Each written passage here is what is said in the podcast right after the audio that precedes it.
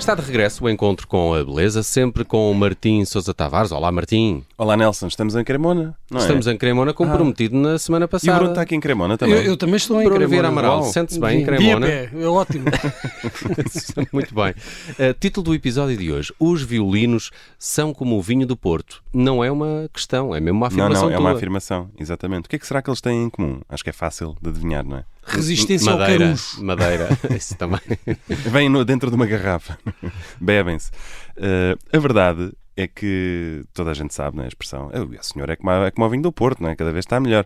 Pronto, já sabemos o- quando o envelhecimento faz bem ao produto. Uh, na verdade, o tempo faz coisas que só o tempo é que pode fazer. Esse grande Isso foi bonito. Escultor. Cultor. Obrigado, por essa frase. rematares. Ahm, então, há, há coisas em comum, na verdade, entre os violinos e o vinho do Porto, que tem a ver com os processos químicos que levam muito tempo e que a ciência ainda não consegue acelerar. Eu diria também, ainda bem. Ainda bem, não é? Muitas das coisas que são bem feitas levam tempo, caramba, e não, não se pode querer ter tudo ah, de um dia para o outro. Então, hoje vamos falar de uma coisa que me fascina, embora não saiba tanto sobre ela como gostaria, que é a arte da luteria. Luteria, entenda-se, eh, a feitura dos instrumentos musicais, neste caso os instrumentos de corda friccionada, os violinos, violas de arco, violoncelos, contrabaixo. E digo, fascina-me, mas não sei mais porque eu não sou violinista, não sou violoncelista. Eh, portanto, só Nunca sei... tocaste? Eh, Já tive, tive seis meses de viola de arco quando estava a fazer o mestrado, porque para maestros é importante ter um mínimo de rudimentos de como é que o arco uh, funciona na corda e o tipo de coisas que podes exigir. É muito difícil. Mas é, é muito difícil. Tem a ideia sim. que magoa muito os dedos. Ou não? Hum, Mais bom, eu, eu guitarra, não ou diria não? Que, não diria que é essa a coisa que mais queixa, mas sim, se pisares com demasiada força às cordas, que são de aço, vais ficar com Pois. os dedos todos marcados. Hum, mas eu diria que a arte de luteria divide-se em três elementos. Nós, em primeiro lugar, pensamos no luthier, que é quem faz o instrumento, mas há mais duas coisas importantíssimas, que é o tempo que passa desde que o instrumento é feito, e já vou explicar porquê.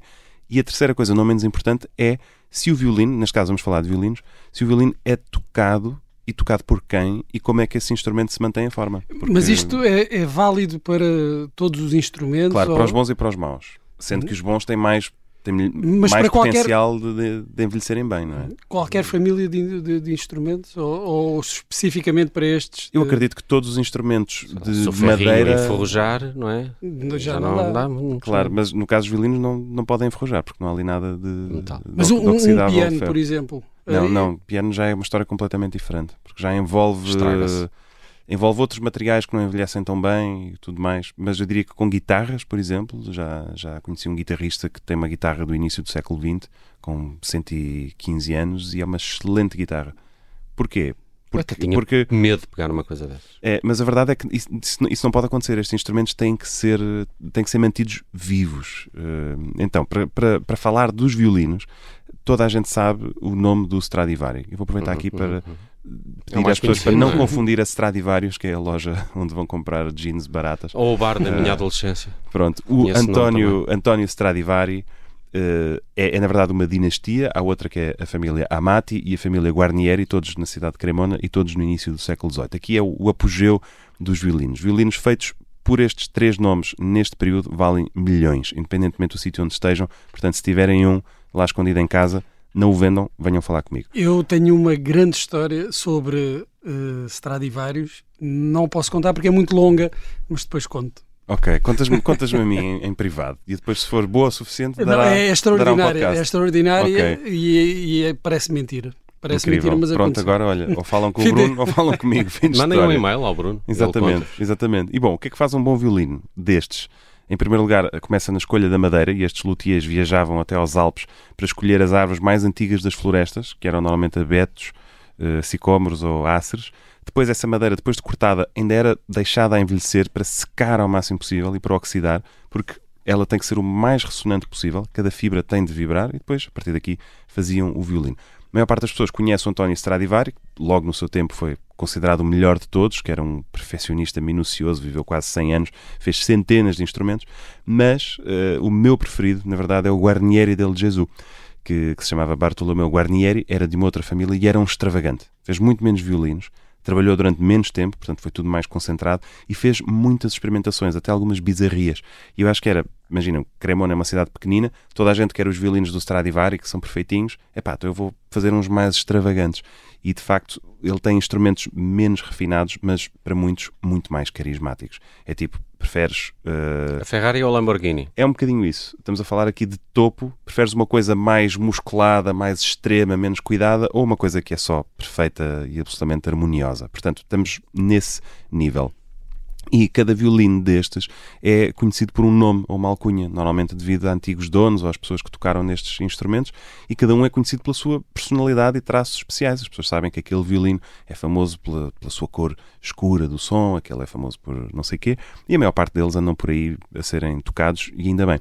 O mais famoso de todos estes violinos, talvez o non plus ultra, pelo menos em carisma, é o canone, o canhão, que era o violino preferido do Paganini, que é também o violinista mais carismático de toda a história, que é um violino feito pelo Guarnieri del Gesù em 1743, que hoje em dia pertence à cidade de Génova, é considerado um tesouro nacional italiano. Ele está em exposição, mas tem que ser tocado de vez em quando. Cada vez que ele vai a concerto, ele tem que ser escoltado pela polícia. Imagino. Portanto, vem o policial algemado à mala que traz o violino, mas depois o engraçado é que abre-se o violino e ele vai para as mãos de um violinista que, que vai, pode deixar vai, cair. Pode deixá-lo cair e vai, vai ter que o tocar. E eu acho que isto é muito interessante, porque são obras de arte, estes violinos, Epá, de valor incalculável. A pegar numa coisa daquelas. Claro, claro que sim. Eu, já, eu já tive um Stradivari na mão e, e não queria tê-lo na mão. Não quero sim, ter essa sim, responsabilidade. Mas o engraçado é que, apesar de obras de arte, têm que ser manuseadas, têm que, têm que estar vivas. Este violino, este violino tem um curador próprio que trabalha só para o manter vivo que conta que diferentes violinistas que vão ali têm respostas muito diferentes do violino. Há alguns que lhe conseguem abrir o som ao fim de meia hora, outros que demoram semanas. Sempre. Abrir o som, desculpa. É abrir o som, ou seja, o violino, tu começas a tocar nele e aquela madeira tem que começar a vibrar, tem que começar a aquecer. E às vezes abrir um violino, um violino novo, pode demorar anos. É como abrir uma garrafa. Ah, é como de cantar. Olha, é como, é como de cantar um. Exatamente, não abres aquilo e começas a beber lo Não, tens de esperar. Portanto, olha, mais um belo, mais uma bela comparação. Vamos ouvir uma gravação deste violino específico, o violino que foi do, do Paganini, o Canone, tocado em 1997 pelo violinista Shlomo Mintz, que toca precisamente o concerto escrito pelo próprio Paganini. Agora, duas coisas sobre o som. Muita gente pergunta, então isto é o som que o Paganini ouviu? Não, porque as cordas já não são as mesmas, não são originais, portanto há isso, e para além, para além disso o som é tirado do YouTube. Mas ainda assim, eu acho que é, é muito impressionante coisa, e muito coisa bonito. que nenhum deles conheceu. É verdade, é verdade. O Shlomo Mintz ainda sim, mas o Paganini e o Guarnieri de certeza que não. E eu acho que o bonito é pensar que estamos a ouvir um instrumento feito em 1743 com árvores que provavelmente já tinham centenas de anos.